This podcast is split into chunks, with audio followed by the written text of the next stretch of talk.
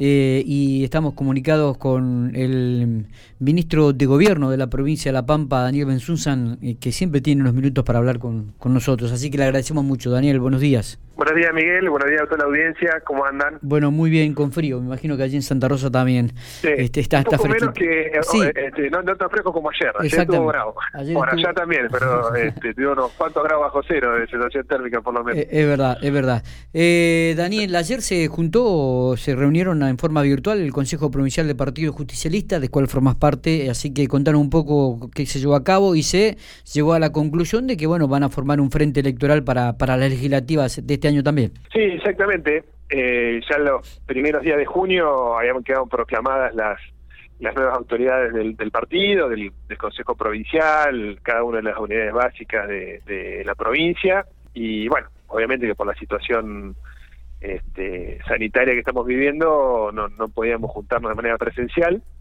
así que lo hicimos de manera virtual en el día de ayer con los con todos los integrantes del Consejo Provincial, todos los delegados departamentales, somos 43 los que integramos el Consejo Provincial. Eh, así que una, una linda reunión, digamos, primero también tratar cuestiones formales de, la digamos, de, los diferentes cargos internos que, se ocupan del Consejo, las secretarías y demás, y después obviamente empezar a debatir eh, el tema de, los frentes y alianzas electorales que puede conformar el partido y que hay que presentarlas antes del o hasta el hasta el 14 de julio. Eh, así que se resolvió por unanimidad de todos de, de volver a conformar el frente el, de manera similar a lo que se realizó en el 2019 con el Frente de Todos. Veremos si se repite el nombre y demás. Eso ya es una cuestión también eh, a nivel nacional. Vaya que no va a haber un candidato nacional, pero sí en todas las provincias seguramente unificaremos los la denominación del frente. Está. Eh, así que, bueno, obviamente, sí. Digo, viste que se minimiza un poco esta eh, eh, estas elecciones, digo, pero son muy importantes teniendo en cuenta lo, el aporte legislativo de cada una de las provincias, ¿no? Y, la función de cada uno de los diputados y senadores electos para, para defender los intereses de la provincia. No, por supuesto. A ver, en cuanto en el seno de la nación están representados de manera eh, igualitaria todas las provincias, es decir, todas las provincias tienen la misma representación, tres senadores nacionales, dos por, digamos, la, la, mayoría y una por la minoría.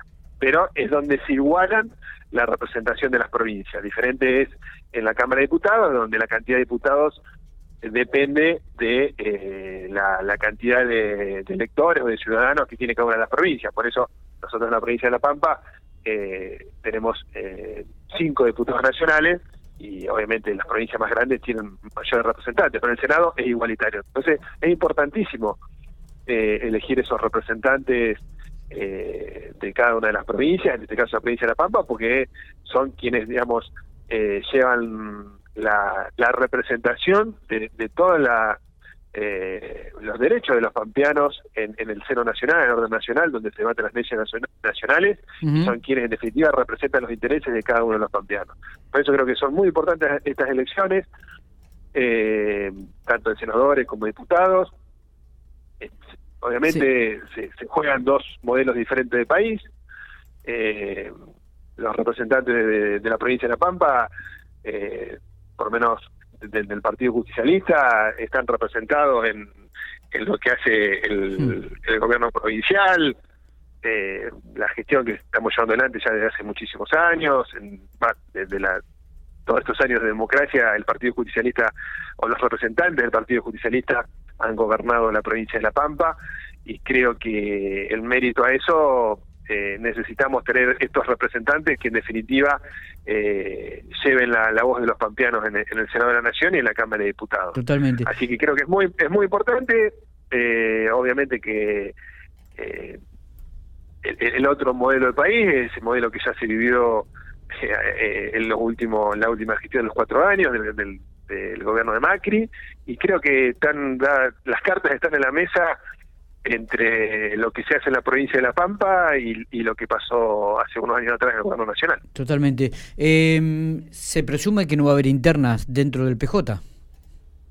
Mira, la posibilidad está, obviamente que vamos a empezar a trabajar para tener una lista de unidad, una lista de consenso, eh, por las particularidades que tienen las pasos, igualmente, por más que tengas una sola lista, hay que ir a, esa elección, o digamos, esa lista debe participar de las pasos.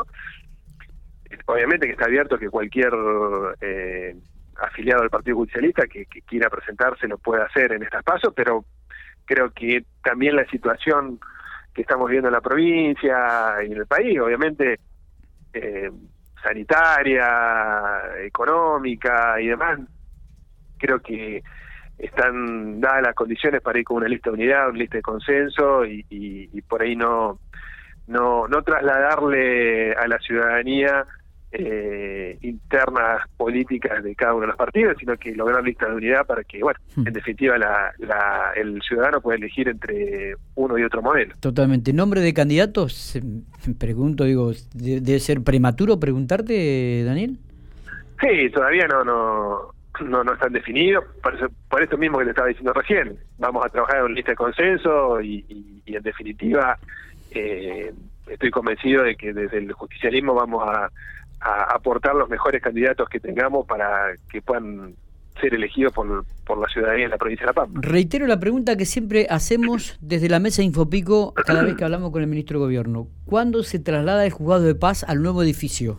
¿Tenemos fecha? Bueno, ya, ahora ya es más más concreto te puedo hacer la, respuesta. Yo siempre te, la tiraba un poco más adelante. Ahora ya esta esta semana ya se terminó de instalar todo lo que es el, el mobiliario del registro civil de jugador de paz, ya se están trasladando la, la documentación y demás. Bien. En estos días, en estas acá el viernes está haciendo toda la gente de informática para hacer todas las conexiones necesarias de, redes y de instalación de las computadoras, de toda la maquinaria y demás. Qué bueno. Así que yo creo que martes, miércoles o algún día de la semana que viene voy a estar visitándolos para ir, ir este, de manera personal a ver ya cómo están trabajando en el nuevo edificio de, del registro civil y jugado paz de la, de la ciudad de General. O sea que a mediados de la semana que viene, ya los primeros días de, julio, estaría funcionando el juzgado de paz, el registro civil en el nuevo edificio salvo que tengamos una contingencia de esas que no se esperan, pero están dadas las condiciones por ahora de, de que ya la semana que viene esté funcionando en el nuevo edificio. Está, perfecto.